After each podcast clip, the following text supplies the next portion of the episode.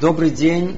Сегодня мы разберем важную и для всех неженатых и незамужних волнующую тему шидухим.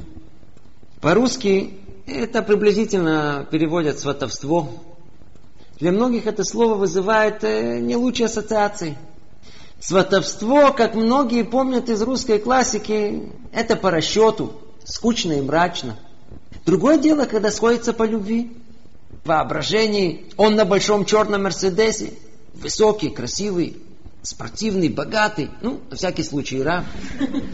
А она блондинка, с длинными волосами, длинными ногами, ну, естественно, с длинной юбкой.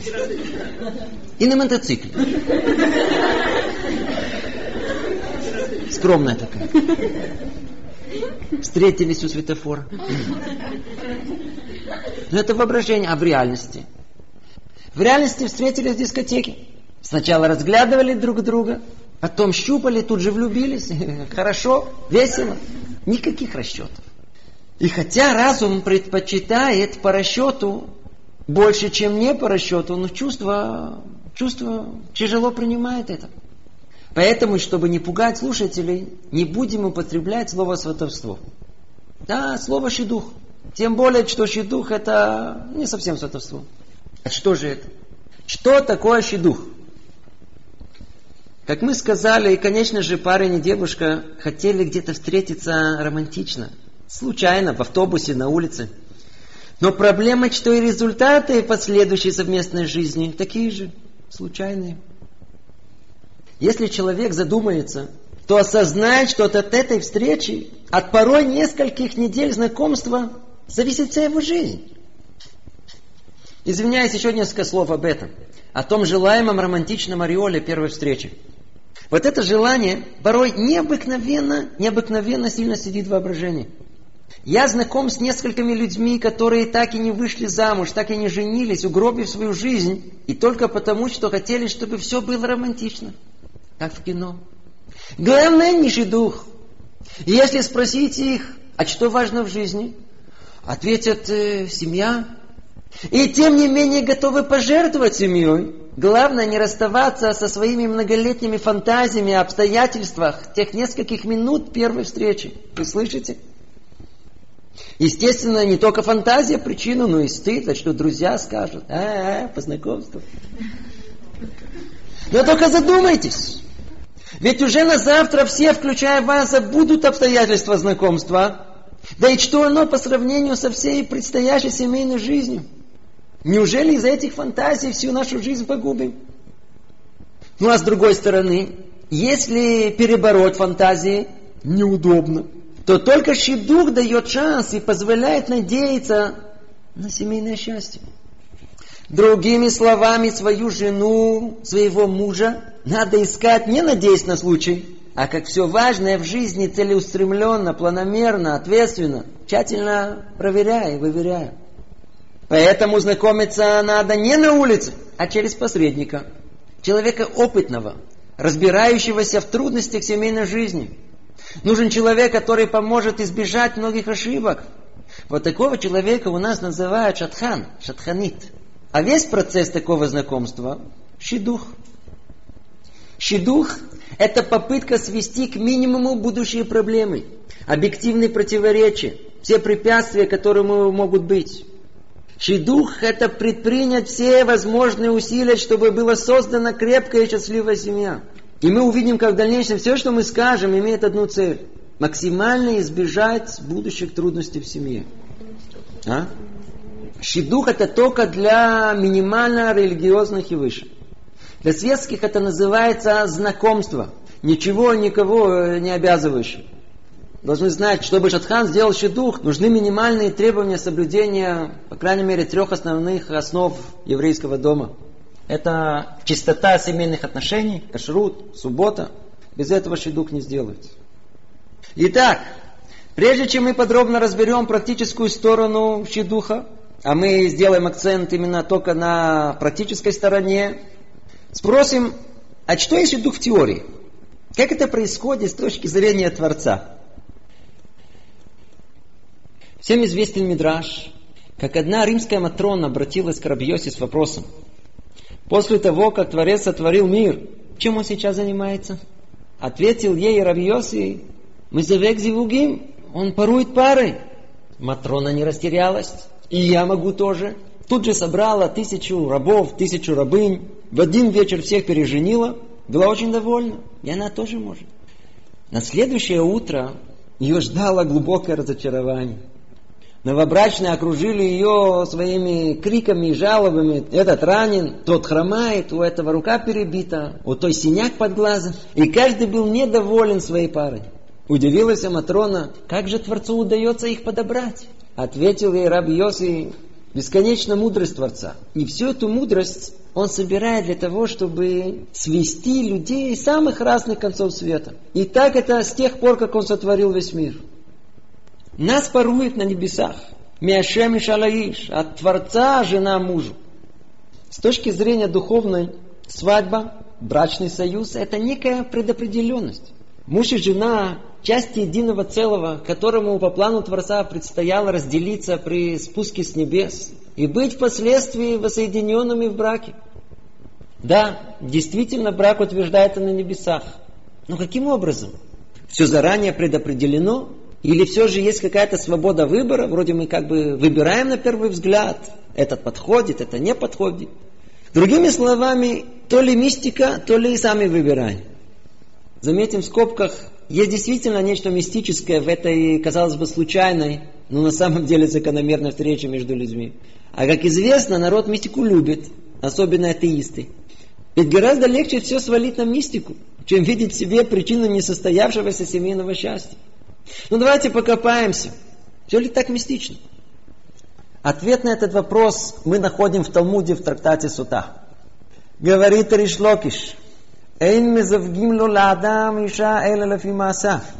Устанавливают человеку суженую согласно деянию его. Смысл этого? Человеку подбирает пару того же уровня.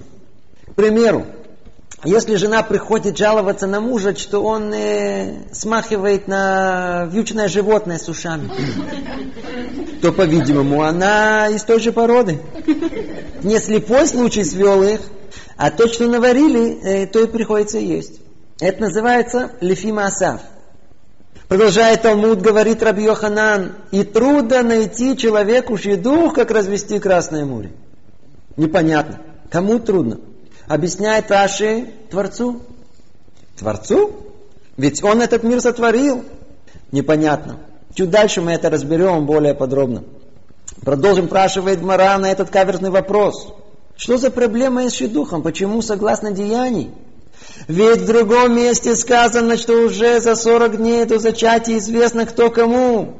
Все предопределено. Все-таки мистика. Дает ответ Талму так. Нет никакого противоречия тут.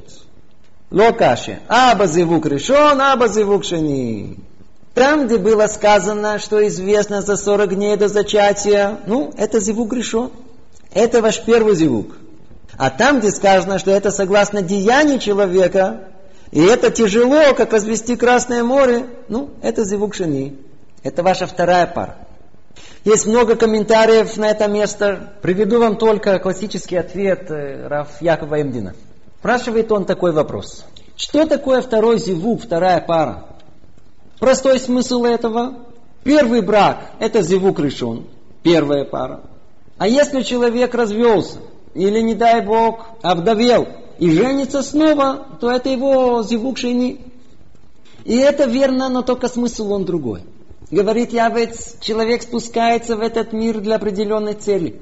И для того, чтобы он осуществил эту цель в совершенстве, ему подбирают соответствующую пару, такую, как он, такую, какая сможет помочь ему достичь этой цели.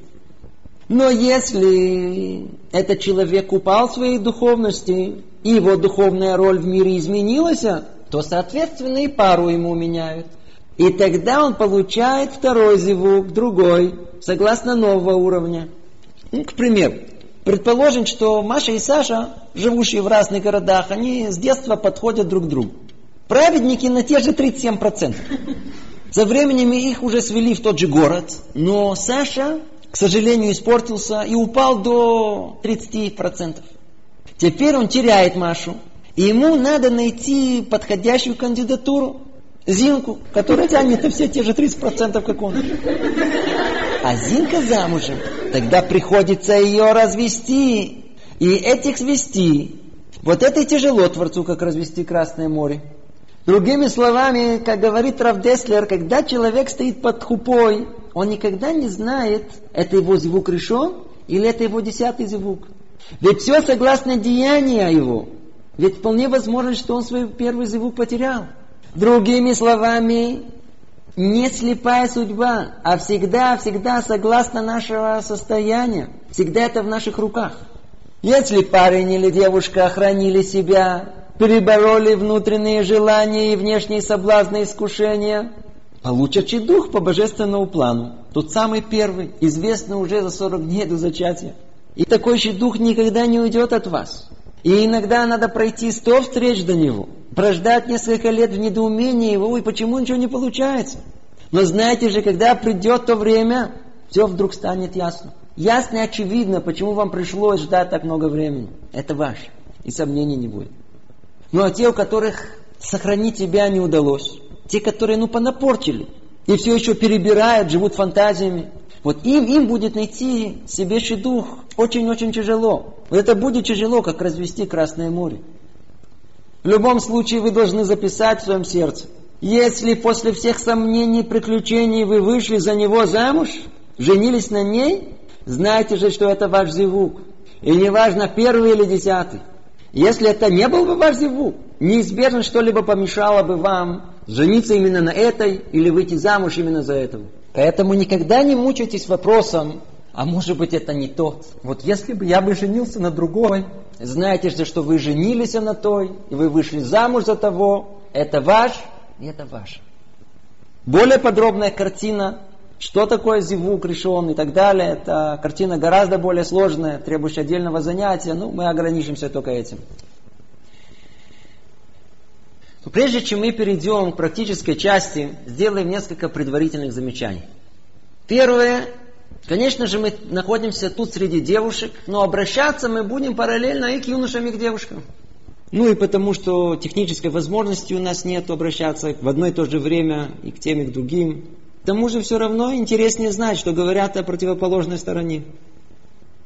Второе, это занятие не заменяет обсуждение этой темы со своими наставниками. Наоборот, наша цель только пробудить желание понять и разобраться в этой теме.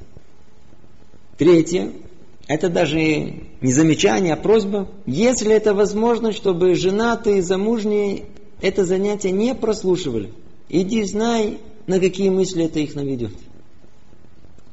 Давайте теперь перейдем к практической части. Всего, естественного мы не осветим, но по мере возможности разберем подробно, шаг за шагом, все части шедуха. Кстати говоря, долго сомневался, то ли разобрать эту тему с примерами, и это очень весело, забавно, но тогда это надо растянуть на несколько занятий. То ли дать все короче, без примеров, э, перечисляя основные правила. По разным причинам, а заодно учитывая возможные тяжелые последствия этого шага, пришел к выводу, что лучше покороче и построже, лучше напустить страх. Итак, начнем с ответа на первый вопрос. Когда начинать интересоваться шедухом? А? О, 18 лет, все. Я уже теперь не выйду замуж. Мне уже 18 лет. А Зинка уже вышла. А она уже... Берег, по возрасту. Как почувствовали, что физиология готова, значит, надо уже выходить замуж. А вы слышали? А Татьяна, она еще скрывает, но она тоже уже готовится. И уже все начали. И я только одна. И все, значит, точно надо выходить на шеду. А у молодого парня когда? Как только потянуло? Или когда уже нагулялся? Когда? Можно сразу определенно сказать, при каких обстоятельствах это точно не стоит делать. Если единственная причина, что другие начали искать и встречаться, не делайте этого без стадного инстинкта. Да и если почувствовали себя физически созревшими, и это единственная причина, тоже не стоит делать. Этого недостаточно. А когда же начать чедух? Ответ. В идеале хорошо жениться и выходить замуж как можно раньше, но при нескольких существенных условиях. И разберем это подробно. Первое. Тогда, когда парень и девушка созрели душевно нести на себе груз семейной жизни. Называется багрут навшит. Поймите, уже первые месяцы совместных планов создают э, критические ситуации, связанные с поиском квартиры, мебели, бытовые неудобства. Появляются первые разногласия. Требуется душевная зрелость от жены, от мужа, чтобы пройти эти испытания, хотя бы эти. Требуется не только жизненная подготовка к решению бытовых проблем, а в первую очередь ощущение ответственности перед собой, перед будущей семьей. А ну давайте присмотримся поглубже. Человек рождается всецело эгоцентричным. Все должно вертеться вокруг него, удовлетворять его желания, интересоваться им. Так он растет. В своей наиболее болезненной форме этот эгоцентризм э, проходит в переходном возрасте. Телом уже порой взрослые, а душой маленькие, погруженные в себя дети. Постепенно, постепенно приходит взросление. Ну, когда можно сказать, что человек повзрослел? М? Тогда, когда он способен думать не только о себе, но и о других. Считаться с интересами других людей, заботиться о других. Иногда у ребят это приходит просто в возрасте в районе 20 лет. Парень вдруг чувствует, что он способен окутать заботой кого-то, помочь, поддержать. Вот это признаки душевной зрелости. Ну а если этого нету? Ну нет взрослости. Что тогда? Тогда мы найдем 25-30-летних детей, играющихся в мужу и жену, в папу и маму. Молодой муж, порхающая бабочка, в вечных побегушках не доиграл в детстве, никак не поймет, что жена его хочет, сердится. Дети какие-то мешают, пищат, а телефонные и компьютерные игры отвлекают его. Восемь устроит. Или жена молодая сидит хорошо обиженная посередине заваленной квартиры, как будто только после погрома. Ведь она привыкла, что за ней мама и бабушка ухаживают. А тут и этому барину подавай. А мне кто подаст? А когда ребенок родится, вообще катастрофа. То ли в депрессию опустится, э, ребенок спать мешает, то ли новая кукла в доме появилась, а вся в эту эгоистическую игру погрузится. Забудьте о воспитании, забудьте о муже. Тоже очень удачную семью лепит. И так надо присмотреться к себе. Мы созрели, у нас есть э, уже признаки того, что мы готовы создать семью. К примеру, если девушке замуж хочется, но вот свадьбу не совсем. Почему? Ой, они все на меня смотреть будут. Ну тогда вполне возможно, что нужно еще чуть-чуть повременить. Может еще чуть-чуть повзрослеть надо. Нужна душевная зрелость. Проверьте на себе. Вам в основном хочется получить внимание и заботу или окружить заботой и вниманием других. Проверьте. Если хочется окружить заботой других, это значит, что вы готовы начать чудо. И не только это, надо помнить, что душевная зрелость – это еще души духа понять, что вы отвечаете за то, чтобы ваша жена была счастлива. И не только за кусок хлеба и угол для нее. То же самое девушка отвечает, чтобы муж был счастлив. И не только приготовить ему еду и навести порядок в доме. Ну, вы готовы? Все настроились на это? И если вы чувствуете, что это есть у вас, и вы готовы других окружить заботой и вниманием, это значит, что вы готовы к шедуху. И счастливы те, которые достигли этой зрелости. А что делать тем, которые не достигли? И шансов особых у них э, не намечается и через 10 лет. Что тогда? Тут есть много-много проблем. Ведь есть молодые люди, которые уверены на сто процентов, что они готовы к шедуху и никого не хотят спрашивать. Есть люди, которые всегда будут не уверены, что они готовы к шедуху. Что в таких ситуациях делать? Ну, первое, скажем так. Когда у парня или девушки есть какие-то проблемы, как то эмоциональные, психологические, есть, которые надеются, что женившись, э, эти проблемы сами решатся. Это так. Опыт показывает, что это не так, это ошибка. Эти проблемы внутри вас. И свадьба не только не решит их, но еще больше усилит, выпечет и затрумбует. Поэтому изначально надо постараться решить эти проблемы до женитьбы. Изначально. Это то, что хотелось бы. А что делать, если шансов на это нету? И не намечается? Сколько надо ждать, чтобы повзрослеть? Год, два? Как вообще это определить? Что делать? Найдите человека опытного и доброжелательного. у нас называется наставник. И спросите его совета. Зная вас лично, они могут более объективно оценить вашу готовность к духу. И тогда вполне возможно, что даже вы не готовы к духу, все равно вам посоветуют вот начать. Нечего что откладывать. И тогда вступайте в неизвестное, в надежде, что... Ой-ой-ой. Ну а что сделать с теми, у которых все наоборот? Когда у молодых людей нет никаких сомнений, ну, у них вообще нет сомнений. То есть они настолько погружены в себя и уверены в себе, что у них отсутствует возможность какой-то собственной оценки. Ведь они-то на сто процентов уверены, что готовы к шеду. Что тогда? Тогда ничего не поможет. Ни это занятие, и никого они спрашивать не будут, никаких советов искать они никогда не будут. Пусть рассчитывают на самих себя. У нас же в еврейском мире принято всегда советоваться. Итак, подытожим. Первое условие, чтобы начать чедух – душевная зрелость. Второе условие – девушка, а в основном молодой человек должны более не менее понять, э, кто они, чего они хотят в жизни. Разобраться в себе – Поймите, девушки хотят видеть в будущей жизни какую-то определенность, устойчивость. Не бесконечные мечтания, метания, а какого-то направления в жизнь. Кто ты, мой будущий муж? А? Ты все-таки религиозный и, или еще не решил? А если религиозный, то в какой степени? Хочешь продолжать учебу Торы или нет? Работать, обеспечивать семью будешь? Конечно же, на любом этапе можно развиваться, видоизменяться и продвигаться. Но во время щитуха девушка хочет знать направление, тенденцию, решись, или туда, или сюда. Она совершенно оправданно не хочет рисковать своим э, духовным, не только духовным будущим. Ну а если не на Талмит Хахама метите, то спросим юношу, ну специальность у тебя, дорогой жених, есть?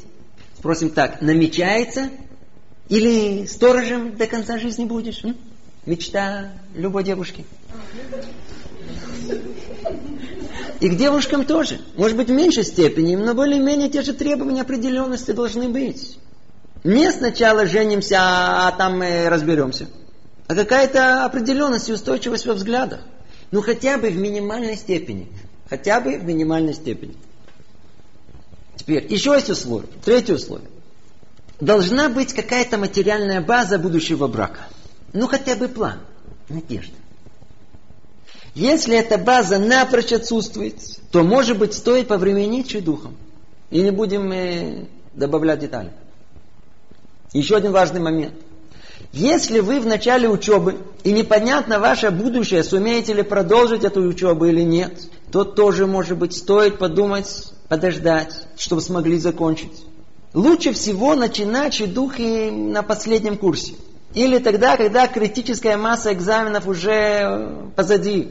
Другими словами, когда вы чувствуете, что в состоянии сейчас взвалить на себя груз семьи, но не в ущерб благосостоянию той же семьи в будущем, надо иметь какую-то специальность. Замечание для Ишивы Бухеров. Иногда мы встречаем, парень попал в Ишиву, проучился несколько месяцев, сразу хочет шидух. Ло юман. Об этой речи не идет. Минимум надо быть в Ишиве хотя бы, хотя бы год. А лучше два года. И только после двух лет можно начать думать о шедухе. Кто может проучиться больше, еще лучше. Тогда сможет жениться по-настоящему, по-еврейски. Но, как мы уже говорили, лучше всего спросить своего рава, там, где вы учитесь. Они знакомы с вами, они вам дадут наилучший совет. Итак, мы упомянули три минимальных условия щедуха. Есть еще, но не будем, не будем совсем э, ваше желание отбивать. Только, может быть, уместно еще раз повторить. Ну а что делать, когда вы не совсем уверены, что отвечаете этим условиям? Тогда, как мы уже упомянули, очень важно найти вокруг себя человека умного, с опытом жизни, который вас хорошо знает, и обратиться к нему с вопросом, советует ли он вам начать чеду. Кто это может быть? Как правило, это ваш раф, рабанит, у которого вы учитесь. А если не у них, то ваших знакомых или близких. Поймите, со стороны виднее. И вообще, даже когда нет сомнений, и вы решили, тем не менее, тоже стоит спросить следующих людей, если ваше желание, оно достаточно продумано и разумно. Ко всему, что было сказано, надо еще добавить э, не условие, а очень важное наставление, совет. Ну, для тех, кто готовы это слушать. Хотя бы слушать. Прежде чем начать шидух, надо к этому подготовиться. Надо учиться быть мужем, надо учиться быть женой. Ведь это не приходит само по себе. Сами по себе приходят только семейные проблемы. А чтобы их не было, надо учиться. Многие слышали о крепкой еврейской семье. Мне даже хочется этого и мечтается. Очень мечтается о счастливой семейной жизни. Но вот проблема. Не живя еврейской жизнью, невозможно достоиться и крепости еврейской семьи. При этом не светских людей я имею в виду, а в первую очередь нас, русскоязычных Балечува. Мы учимся в вишивах и в ульпанах, ходим на уроки, соблюдаем кашрут, субботу, молимся. Но почему-то, когда приходит время строить семью, мы это делаем э, не на еврейской основе, а на основе прошлых представлений и взглядов. Точнее, по старым светским домашним привычкам. И не всегда мы видели наилучший пример у нас в доме. Как часто можно встретить семью, муж в шляпе, жена осторожная и внимательна к исполнению мицвод, дети с фейсами, косичками. Но в семейных отношениях в доме ничего еврейского нет. А что есть? Есть до более знакомые старые семейные проблемы.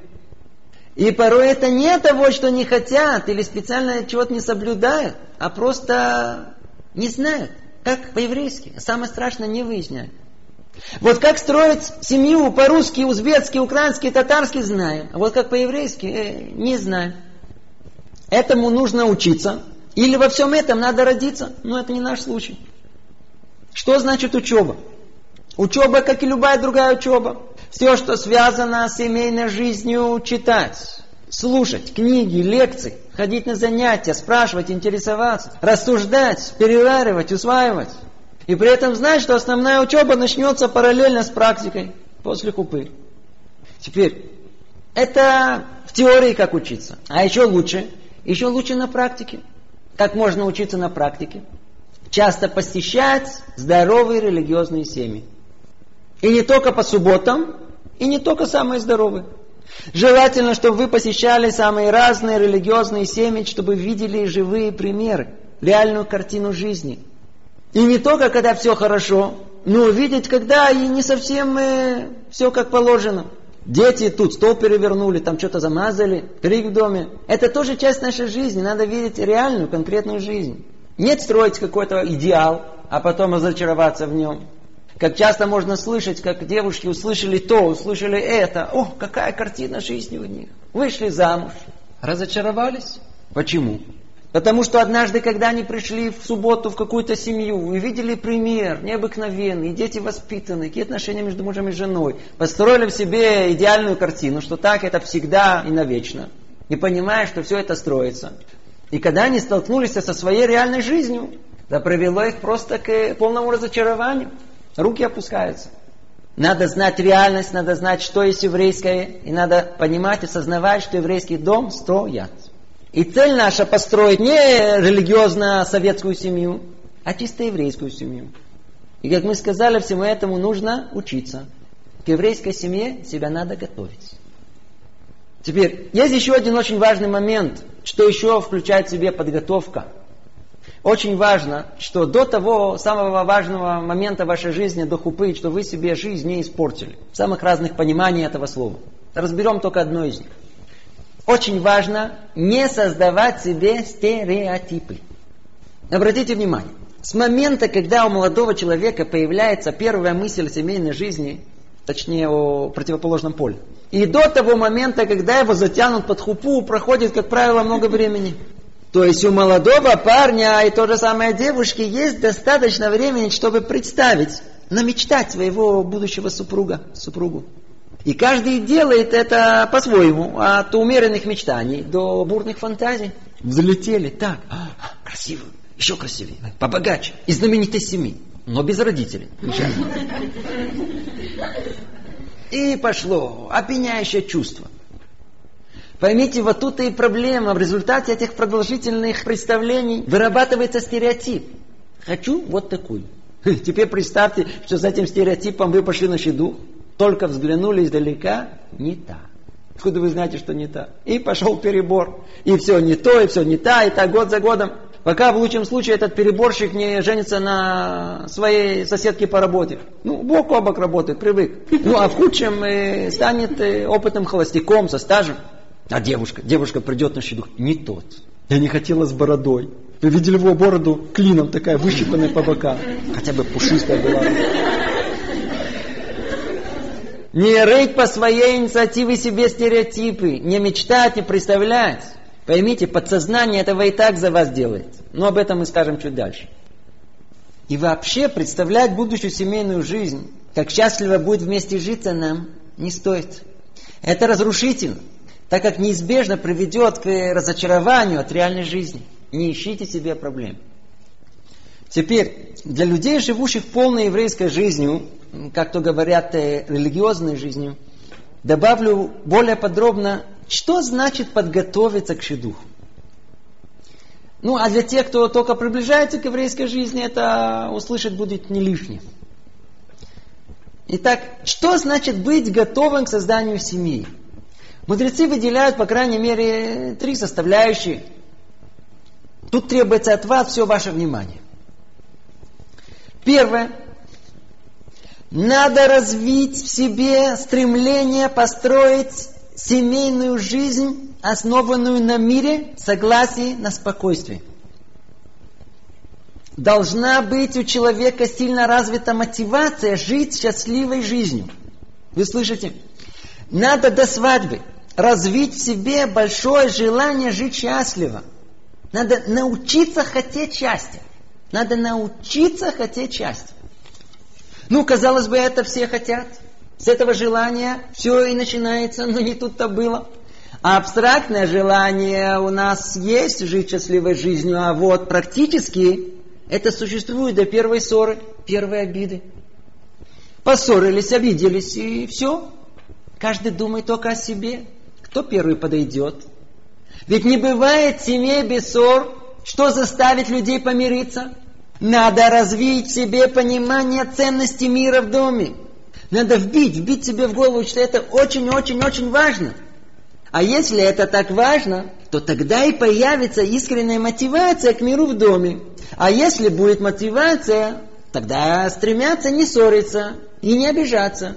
А если уже поссорились, то тогда тут же появится желание помириться, простить обиду. Ведь мир в доме так важен. Поймите, вот это желание, оно, знаете, как есть игрушка, Ванька-встанька. Эту игрушку на какую сторону вы не наклоняете, тут же выпрямляется. Точно так же и в семье. Это как корабль вышел в открытое море. И буря налетела тут и накренила его в одну сторону, а потом в другую сторону. Что заставит выпрямиться? Что заставит помириться? Что заставит человека снова вернуться и забыть свои обиды? Желание жить счастливой жизнью. Поэтому так важно. Еще на этом этапе до свадьбы быть готовым развивать в себе искреннее желание жить счастливо. Это первое. Второе, важная, важная составляющая подготовки. У кандидата в мужья или жены должно быть еще развито осознание и желание меняться. Меняться. Жениться, выйти замуж, это значит придется изменять себя. Не менять и не перестраивать других, а меняться самому. То есть заранее вы себя подготавливаете к тому, что вам придется меняться. До свадьбы может быть непонятно, что конкретно менять, но это не важно. До свадьбы главное подготовить себя к тому, что неизбежно придется измениться. У человека должна быть душевная гибкость. Надо подготовить себя к этому. То есть не ходить с лозунгами типа э, «принимай меня такая, какая я есть», «не дави», «а я так хочу», «а я так привык», «а мне так нравится» и так далее а подготовиться ходить после свадьбы с лозунгами другими. Что ты хочешь, что тебе нравится, как тебе удобно. И только после нескольких месяцев, что мы хотим, что нам нравится. И так готовьтесь к нелегким и неизбежным изменениям самого себя. Как этому можно готовиться? Ну, тренируйтесь на подругах. Вам представлена уникальная возможность проживания в общежитии. Чем больше девочек в одной комнате и мальчиков в одной комнате, тем лучше вы подготовитесь. Как много прекрасных возможностей уступить друг другу. Как много прекрасных возможностей не делать замечания, находить хорошие качества в другом. А, прекрасные тренировки. Всем можно только пожелать. Ну, может быть, тут еще добавим, вполне возможно, что уже на этом этапе, ну, может быть, может быть, можно начать перестройку. Благо, приехали из страны, где эта идея не столь чужда нам. Перестройка нужна нам, чтобы помочь нам построить себе счастье. Вполне возможно, что, может быть, это из центра всего. Надо научиться думать, обращать внимание, концентрировать свое внимание на переживания других людей, а не только на своих.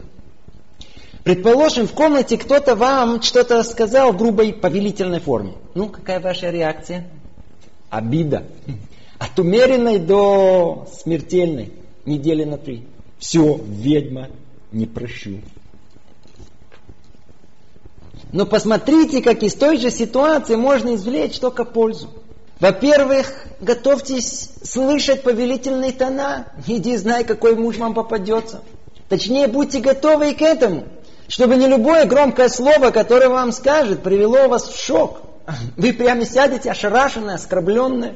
Никто этого не желает. Но если это случится, чтобы это не превратилось в трагедию, вы слышите? Это не должно быть трагедией. Во-вторых, обратите внимание. И вот это основное. Вам в голову не пришло спросить себя, а почему вдруг подруга раскричалась на вас? Может быть, у нее что-то случилось, что-то произошло? И тогда, вместо смертельной эгоистической обиды, может быть, спросить, ой, ты так никогда не говорила, может быть, что-то случилось у тебя? Поймите, ведь так же и с мужем будет. Он ни с того ни с сего раскричался. Конечно же, легче всего тут же обидеться. А можно это все повернуть наоборот. Милый мой, что случилось? У тебя на работе что-то? Вы не представляете, как это изменит все ваши отношения. Насколько это вас делает сильной. И в конечном итоге счастливой. Итак, тренируйтесь. Тренируйтесь. Третье. Нужно подготовить себя к тому, что придется воздавать своей паре без желания получить что-либо взамен. Вы слышите? Помогать, делать за него, потеть за нее и ничего не ждать взамен. Знаете же, собирались вы жениться, настраивайте себя, что у вас будут одни долги в семье. Мне ничего не полагается, от меня только требуется. У нас тут принято говорить, э, что когда человек помогает другому безвозмездно, называют его фраером. В еврейской семье нужно быть не фраер, нужно быть большим фраером. Вот эту готовность очень-очень желательно начать воспитывать себе до свадьбы. И снова тот же совет. Тренируйтесь на подругах, на своих друзьях и соседях. А ну проверьте у себя в комнате общежития. Вы комнату не убираете по какой причине? Потому что другие этого не делают, а? Ну вы же не правильно. А если начнете, то явно не перестараетесь. Ведь они тоже, а как они? А если как положено убрали, то какое чувство вас посещает? Я что, гномик? Фраер, ну? Все подготовки начинаются сейчас. Оживились, нажали на мозоль. За живой. Ну, вот теперь только начинается. Вы видите, где начинается жизнь? В этом месте. Что вы знали, это то, что вас ожидает. Представьте себе э, степень обиды на ваших подруг. Теперь умножьте это на тысячу, и вы получите то, что у вас будет на мужа. Почему? Иногда спрашивают, что ты так обижаешься на него? Смотрите, предположим, что его нету. Что бы ты бы делал? Ну, я бы убрала бы. А мусор сама бы выбросила бы. Что же так обижаешься? Ну, он же есть! То есть, другими словами, есть у нее на кого обижаться. Она не, она не простит ему, а он что? Это все на мне, я что, фраер? Я готов быть хорошим, но при условии, что кто-то будет до меня хороший, кто-то раньше начнет. Э, так не пойдет. Решили жениться? Готовьтесь быть фраером. И в особенности это относится к ребятам, к молодым парням. Надо вдолбить себе в голову. У вас есть много-много обязанностей и очень-очень мало прав. Семья накладывает много ограничений на что хочу, то и делаю. Ведь каждый день надо приходить домой. Надо сказать, когда и куда вы уходите, когда вы придете. Надо обязаться, надо исполнять, надо брать на себя ответственность. Вот это и есть подготовка к семейной жизни. Может быть, только уточним, чтобы быть правильно понятым. Надо готовить себя быть фраером души духа. Большим фраером, но в основном, чтобы быть большим фраером после свадьбы. Но для самого духа можно быть фраером. Вы не выходите замуж и не женитесь по единственной причине, чтобы осчастливить другого. Это не наш уровень. До свадьбы заботимся о себе. Главное, чтобы после свадьбы начали заботиться о ней, о нем. Это имелось в виду. И, может быть, добавим еще несколько слов для тех, кто постарше. Создавать семью в молодом возрасте полегче. Создавать семью в возрасте постарше потяжелее. Разума и опыта добавилось, глаза большие стали, сразу видны все недостатки, чужие, естественно, не свои. А с другой стороны, свои личные привычки укоренились, принципы. Очень тяжело построить семью, когда вам за 30. И опыт показывает, что это очень-очень тяжело. Поэтому одну мысль хочу сказать тут. Для людей, кто постарше, если он хочет действительно удостоиться какого-то семейного счастья, вот им все, что мы говорили, необходимо подготовить в гораздо большей степени. И мотивация к счастливой жизни, и умение считаться с другим, и не обращать внимания на обиды, уступать, делать безвозмездно, научиться не сравнивать. И после всего надо много-много молиться, чтобы удостоиться счастливой семейной жизни. Итак, подведем краткий итог. В теории, разбирая только сторону человеческих отношений, снова и снова без устали повторим, у кого есть мотивация к миру в доме, кто готов меняться и давать без желания получить взамен, может создать счастливую семью с любой девушкой. И девушка с любым юношей. Желательно только найти их себе подходящего. Как-то дальше мы с вами подробно выясним. Кстати, тут может быть и находится ответ на часто спрашиваемый вопрос. А каким образом после нескольких встреч и духа можно решить жениться, выйти замуж? И при этом, как ни странно, еще надеяться, что все получится наилучшим образом. И действительно мы видим, что шидухи в оригинальном еврейском мире как-то удаются. После нескольких встреч подавляющем э, большинстве случаев создают ту самую желаемую крепкую еврейскую семью. Как это происходит? Ведь если задуматься, то на первый взгляд пары, которые будут встречаться год, два, больше, ну как тут принято, у них есть больше шансов узнать друг друга, ну чтобы не ошибиться. Но парадоксально статистика семейной жизни показывает, что длительное знакомство не только что никакого преимущества не имеет, но результаты еще гораздо хуже. То есть с точки зрения результата нет существенной разницы, то ли пять встреч, то ли пять тысяч встреч. Это непонятно. Светская пара встречается 3-4 года, иногда 7 лет. Ну, в худшем случае, после 7 лет он и скажет, смотри, надоело. Но иногда бывает, случается, что женятся. А ведь 7 лет они встречались, а чтобы не ошибиться. Они тщательно, тщательно и внимательно рассматривали все детали, чтобы, не дай Бог, действительно не ошибиться. Подробно все высматривали. Поженились. Прошел год, развелись. Почему? А секрет он очень простой. Жить как бабочка, как турист, 7 лет, не имея никаких обязательств, это одно. Ай, жить с обязательствами, возложить на себя ответственность, это совершенно другое качество. До тех пор, пока мы не поженимся, пока не выйдем замуж, мы не будем знать, кто наш супруг, кто наша супруга. Поэтому никакого принципиального значения не имеет, сколько раз вы будете встречаться. Ну а как же с шидухом? Ведь у шидуха вроде есть явное преимущество перед случайной встречей. Там случайно, а в шидухе все-таки. Не всяком сомнении, у шидуха есть колоссальные преимущества. И не только потому, что все в чистоте и святости, душа это ара но и по многим другим причинам, о которых мы более подробнее будем говорить дальше. Но только тут очень важно понять одну простую мысль. А ну вспомним ту самую Матрону, которая переженила тысячу рабов и рабынь. И ничего у нее не получилось. А почему не получилось? Что она сделала неверно? Ведь она тоже подбирала. А ну давайте теперь спросим, а что Шатханим? Они что, лучше той Матроны? Ведь они тоже подбирают, как она. У них что, есть дар пророчества, кто кому? Нет. Они мало чем отличаются от той Матроны. Так почему же через Шедуха им результаты столь впечатлительные? Какова причина успеха? И вот тут надо знать и запомните это, что шидух не дает никакой стопроцентной гарантии счастливой семейной жизни. Шидух намного повышает вероятность счастья, но не дает никакой гарантии. А что же да дает гарантию? И вот это запомните, запомните, что единственная гарантия счастья это подготовка к семейной жизни. Это развитие в себе того самого желания искать и желать мира в доме. Развить в себе желание уступать, меняться и подстраиваться. Надо познакомиться с душевной природой своего будущего мужа, своей будущей жены. И знать, что ожидать от него, от нее. Исполнять семейные обязанности без желания получить что-либо взамен. Только тогда есть шанс на счастье. И вот тут очень важно знать, что все эти качества настроя, желания придут человеку только тогда, когда им владеет не его сиюминутное желание, а осознание, что есть кто-то над ним.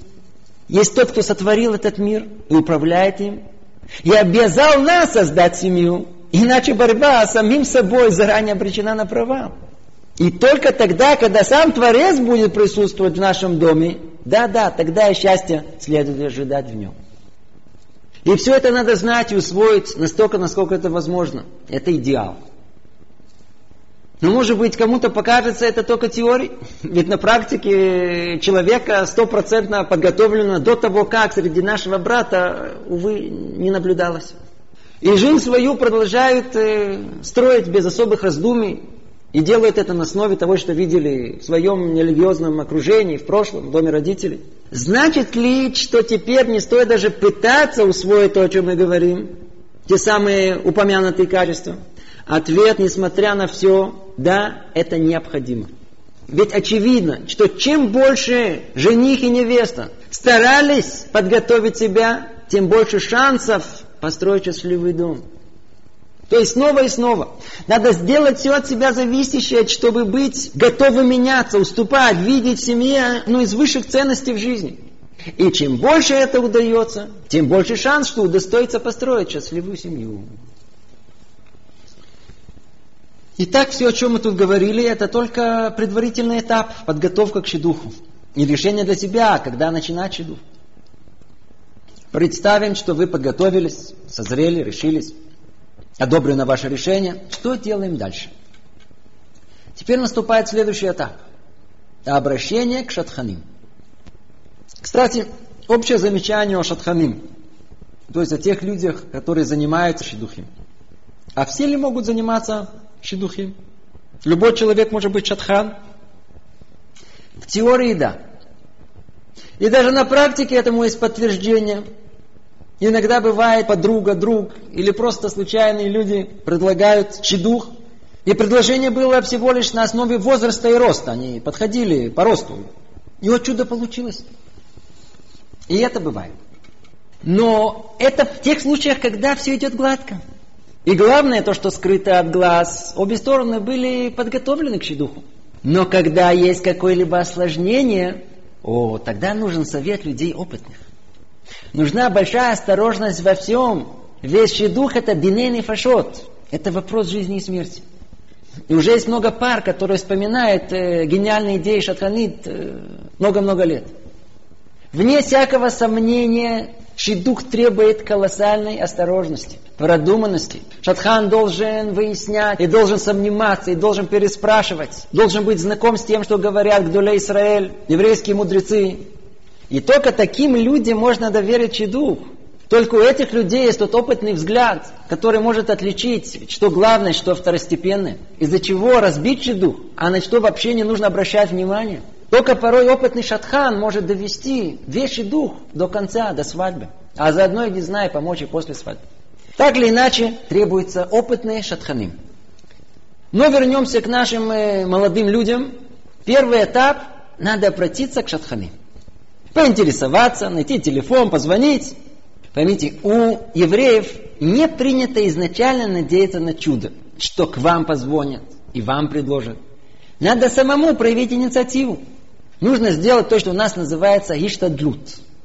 Иштадлут это минимальное усилие, чтобы максимальное количество шатханим вас знали. Но во всем остальном нужно доверять Творцу. Теперь как мы это сделаем? Как мы уже упоминали, надо позвонить, договориться о встрече, лично встретиться. Откуда телефоны? Через те уроки Торы, которые вы посещаете, через ваших рабаним. Желательно, чтобы ваши друзья и знакомые тоже знали, что вы ищете щедух. Не надо этого стесняться. И при этом они должны знать ваши минимальные пожелания. Но рекомендуется после щедуха через знакомых продолжить этот щедух через опытного шатхана, как мы говорили. И так вы позвонили Шатхани, договорились о встрече. Теперь подробнее о встрече Шатханит, э, которая вас не знает. Ну, во-первых, важно прийти на эту встречу э, аккуратно одетым и жизненно-религиозно определенным. Не всякого сомнения, впечатление, которое вы произведете, во многом определит уровень э, предлагаемых вам кандидатов, а заодно мотивацию вам помочь. Кстати, в скобках хочу предупредить.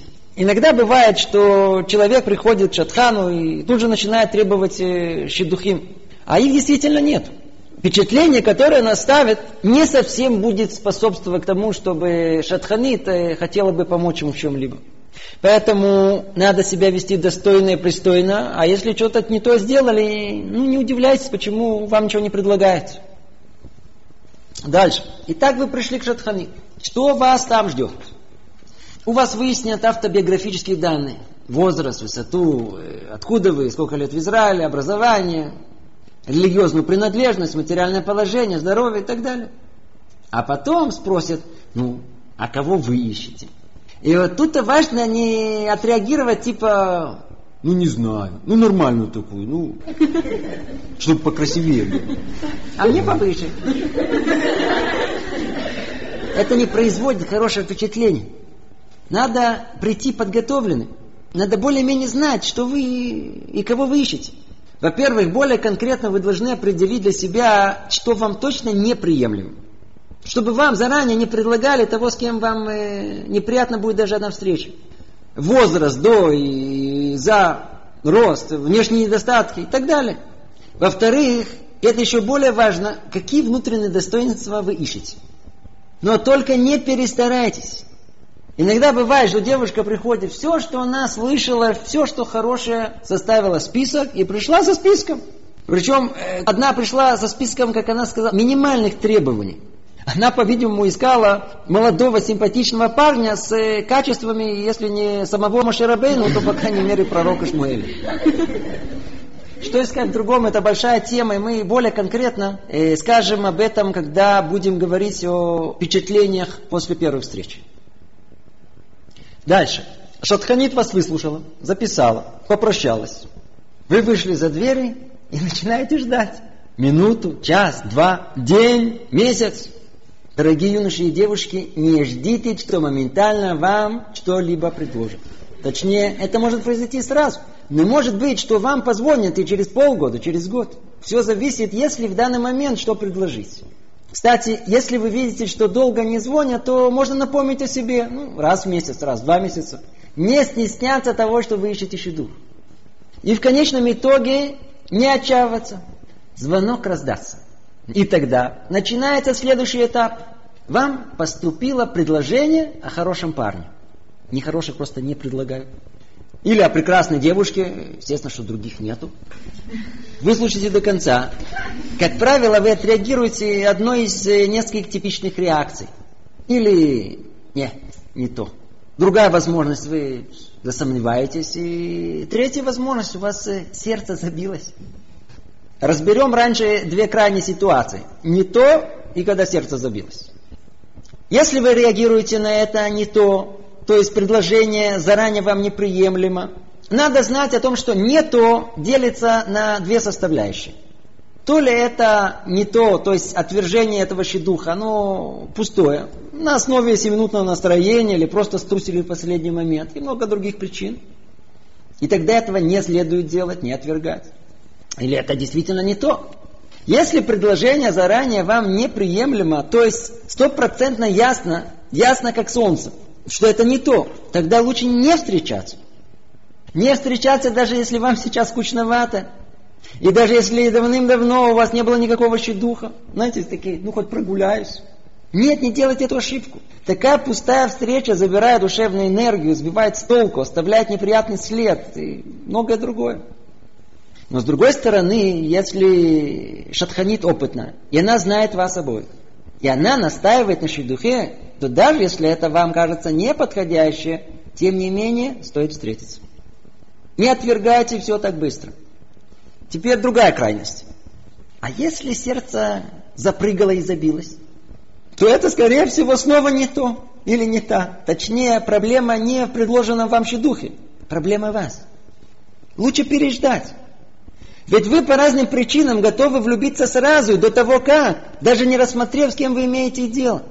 В такой ситуации, как мы уже разбирали, вот такая влюбленность, она ослепляет, она вредна, и в конечном итоге ни к чему хорошему не приведет.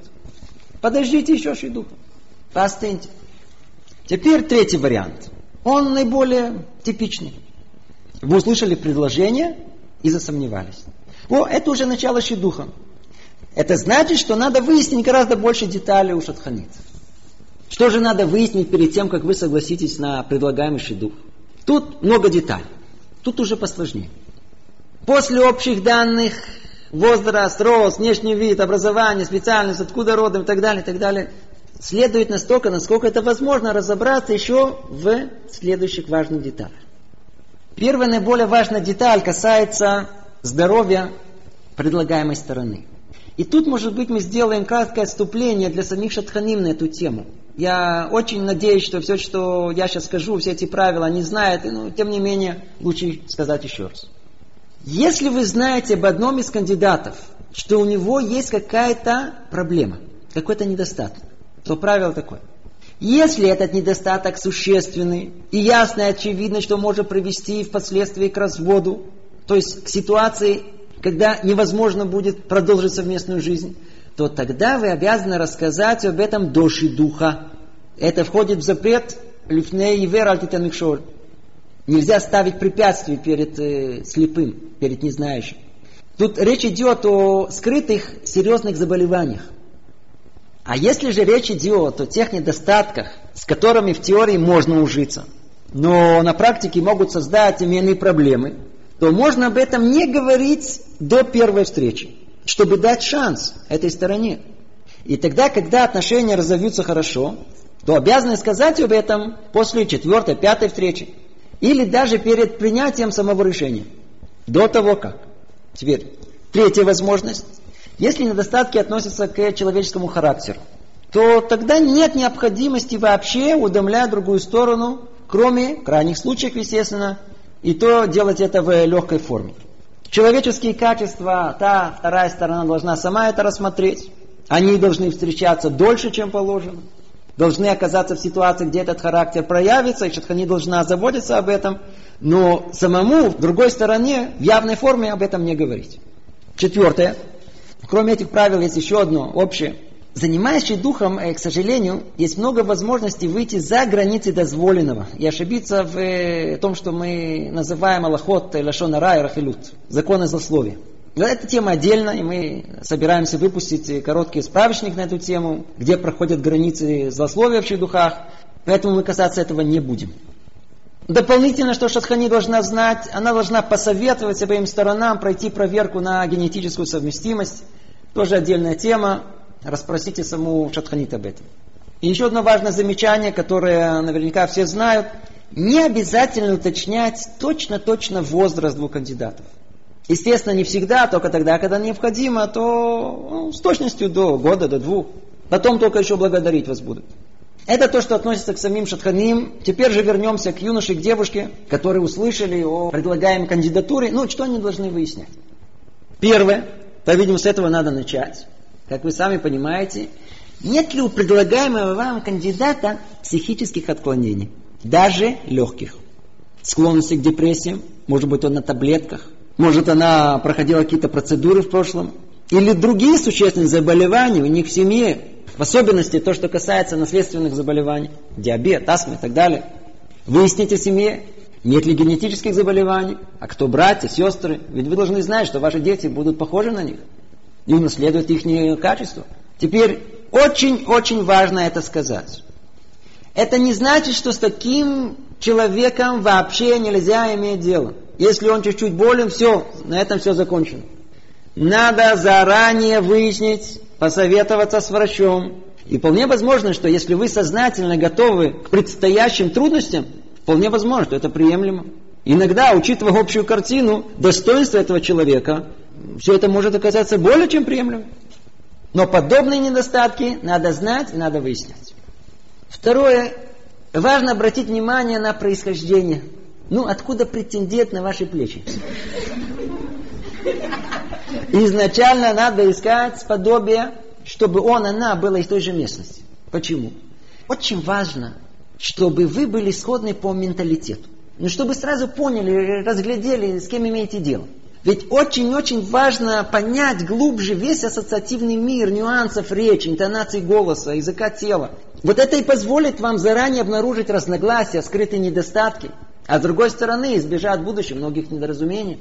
Поэтому правило такое. Э, Поровать надо Украину с Украиной. То есть э, Одесса с Львовом, э, Бердичев с Уманью, а Москва с Москвой, ну, максимум э, Петербургом, э, Сибирь с Сибирью, если Новосибирск, то с Красноярском, э, Бухара так с Ташкентом, Баку с Дербентом и так далее. Это изначально. Не нашли, искать наиболее близких по менталитету. Но при этом не нашли, не страшно, расширяйте круг знакомств. Ну, Украину так с Россией, Россия с Белоруссией. Но при этом искать всегда наиболее близких по менталитету. Но при этом быть готовым на недопонимание, в особенности в первое время. То есть, конечно же, можно скрестить э, Петербург с Кишиневым, а Москву с Бухарой или Баку. Ну, ну. Но будьте готовы. Будьте готовы. Теперь несколько слов о, о романтичном и в тайне в сердце желаемом браке с иностранцами. Ну, кто не хочет. Быть крайне осторожными. А ну давайте оговоримся тут. Если вы живете в Израиле плюс-минус 10 лет и больше, и у вас уже у самих менталитет уже не совсем русский, э, то можно искать израильтян. Особенно, если вы приехали сюда в молодом возрасте, в 14-16 лет, но если меньше. То есть вы в Израиле до 8-10 лет, или даже больше, но вы сами очень сильно привязаны ко всему русскому. Предпочтительнее не искать приключений. Заранее такой дух не искать.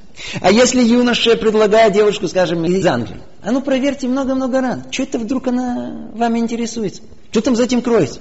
А вот то, что касается предложений для наших девушек, ну, об этом можно сказать даже еще более определенно. Если вами интересуется молодой, или даже не совсем молодой человек сефарского происхождения, то на 90% ответ сразу нет.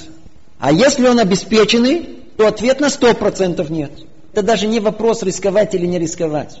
Нет тут времени просто рассказывать о всех тех конкретных случаях. Статистика печальна. А что же касается нашего харидимного общества?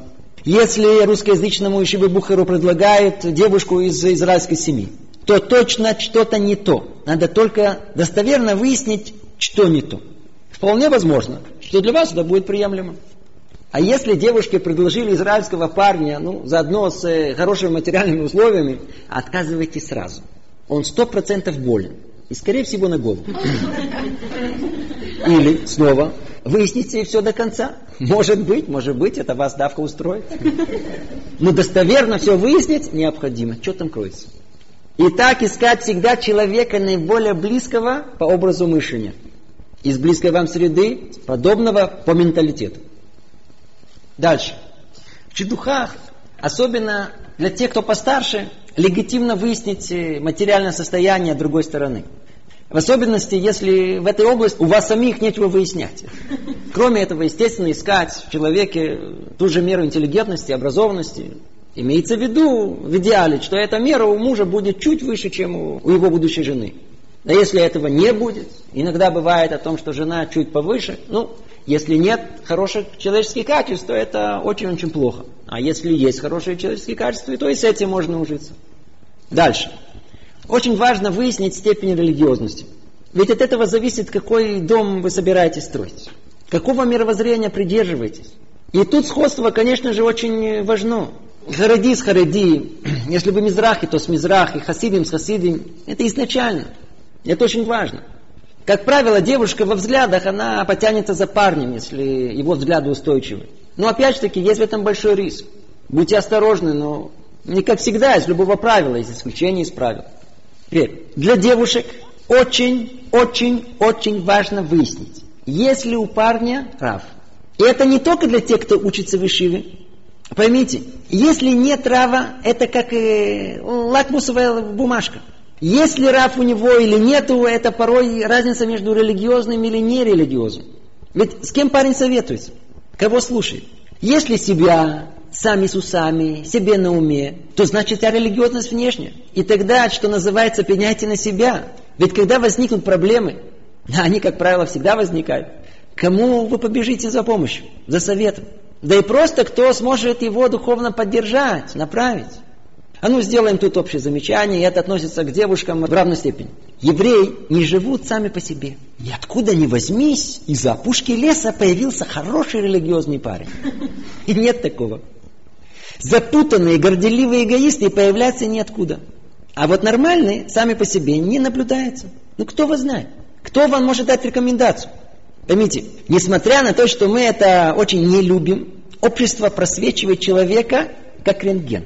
Кто хочет жить настоящей еврейской жизнью? Кто знает, что надо меняться и работать над собой? Это его не пугает. Он не чурается общества, а наоборот ищет его. А если он скрывается от общества, от рабаним, то значит, что есть у него что скрывать.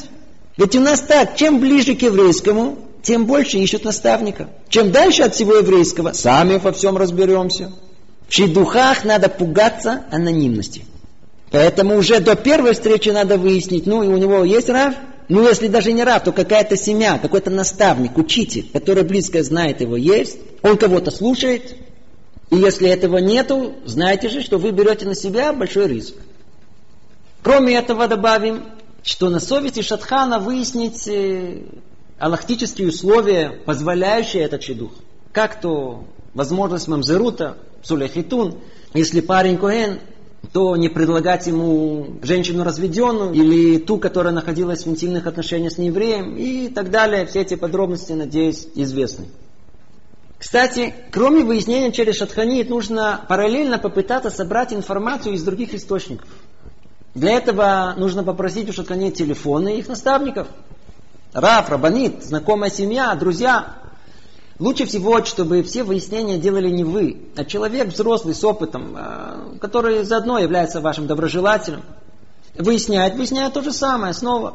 Подробнее о семье, о здоровье, материальном положении, мировоззрении, человеческих качествах – и как мы уже говорили, это очень тяжело выяснить. А есть кто говорит, что вообще невозможно выяснить до свадьбы. Еще надо знать, что, как правило, большинство людей не всегда рассказывают всю правду. Хотя в Шедухим, да, можно говорить о существенных недостатках, если это для пользы. Но в реальности по разным причинам этого нет. В основном хвалят. Поэтому если только на основе выяснения вы хотите прийти к какому-то решению, будьте осторожны. Лучше всего доверять услышанному, если вы то же самое услышали от трех разных людей. Кроме этого, есть еще много нюансов. К примеру, если сильно хвалят у парня добросердечность, значит, по-видимому, он э, не совсем гениален. А если у девушки акцент на то, какая она хозяйка, то, то надо проверить э, более тщательно ее человеческие качества. И так далее. Надо обращать внимание на нюансы сказанного. Маленькое предостережение. Иногда информация, которую вы можете получить, устарела. То есть двух-трехлетней давности. Не полагаться на нее. Особенно, если это касается религиозности. И я уже был свидетелем нескольких случаев, когда щитух то ли не начался, то ли развалился из-за того, что выясняли у людей, которые помнили претендента э, по встречам двухлетней давности. И поэтому дали ему плохую характеристику. В то время как сам человек за это время сильно изменился. Не полагаться на устаревшую информацию, а выяснять о парне, о девушке вот такими, какими они есть сейчас. И после всех слов о предосторожности не переусердствовать с расспросами и выяснениями. Лолагзи. Порой требуется минимальное выяснение. Иначе существует опасность, что вы таким образом э, не дойдете даже до первого щедуха. Кроме этого, знаете, что опыт показывает, в конечном итоге во всех выяснениях можно ошибиться. И тем не менее, все зависящее от вас, все выяснения необходимо предпринять. Итак, предположим, что выяснили все, что могли. Взвесив, вы решили, а что? Дай попробую. Отсюда и дальше все делится на две составляющие. Первое это техническая подготовка встречи, а второе это внутренний настрой. Ну, разберем первое. Когда вы решите встретиться, произойдет следующее. Или Шатханит назначит вам встречу, Или юноши дадут э, телефон девушке, чтобы он сам договорился. Кстати, в скобках, я говорю эти условия на всякий случай, в надежде, что все шатханим знают эти правила и не начнут чедух, пока не убедятся, что эти правила приняты обеими сторонами. Надо это сказать вам фураж. Надо обе стороны обусловить в явной форме. Теперь, из этих двух возможностей, то ли шатханит вам назначит встречу, то ли передать телефон юноше, предпочтительнее, естественно, чтобы сам шатхан назначил встречу. Конечно же, можно передать э, телефон и юноше, но при очень строгих условиях. И условия эти, телефонный звонок должен быть деловой, ни о чем, кроме назначения места и времени, не говорить. И знаете же, если шидух между людьми взрослыми, то есть старше 22-23 лет, однозначно вообще не давать им говорить по телефону до первой встречи. Вообще. Почему? А ведь так хочется поболтать. Знаете, так уютно дома в кресле. Помечтать, детально прощупать, кто там на другом конце провода. Ведь надо выяснить до того как, а? Ну-ну, кто хочет себе все испортить, вы на верном пути. Ведь представьте себе, дали телефон, позвонили и разговорились. Ох, хорошо пошло, интересно. И уже фантазия полетела. Он ее уже представил себе и так, и сяк. Она изрисовала его уже себе в своем воображении. Ой-ой-ой. И вот они встретились. И ужас. Это он? Это она? Ведь они уже построили себе образ. И, увы, он, как правило, не соответствует э, реальности. Сколько пар посетило разочарование при личной встрече после милой беседы по телефону. Не делайте этого. Или другая проблема может быть, наоборот, из-за того, что он позвонит и начнет запинаться от неловкости. Она такого? Не хочу. Не захочет с ним встречаться.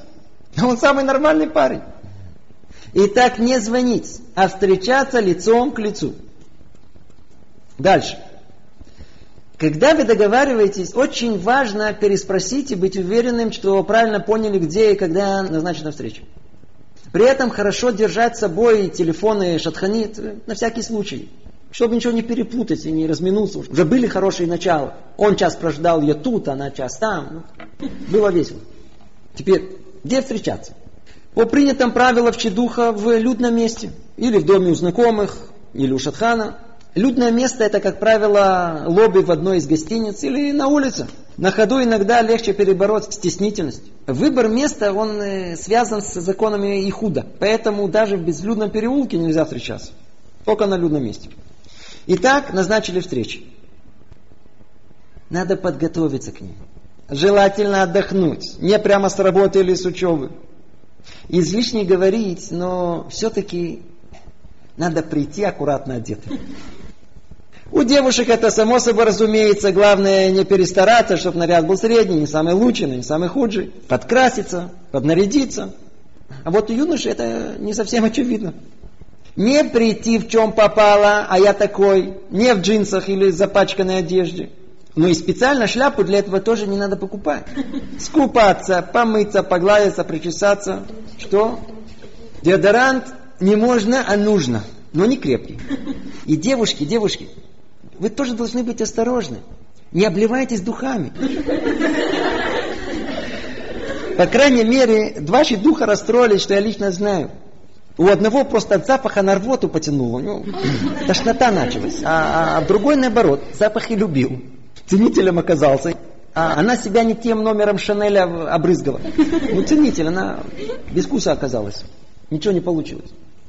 И много других деталей технической подготовки к шедуха, которые вам подскажет здравый смысл и нет. Расспросите все у Шатхани.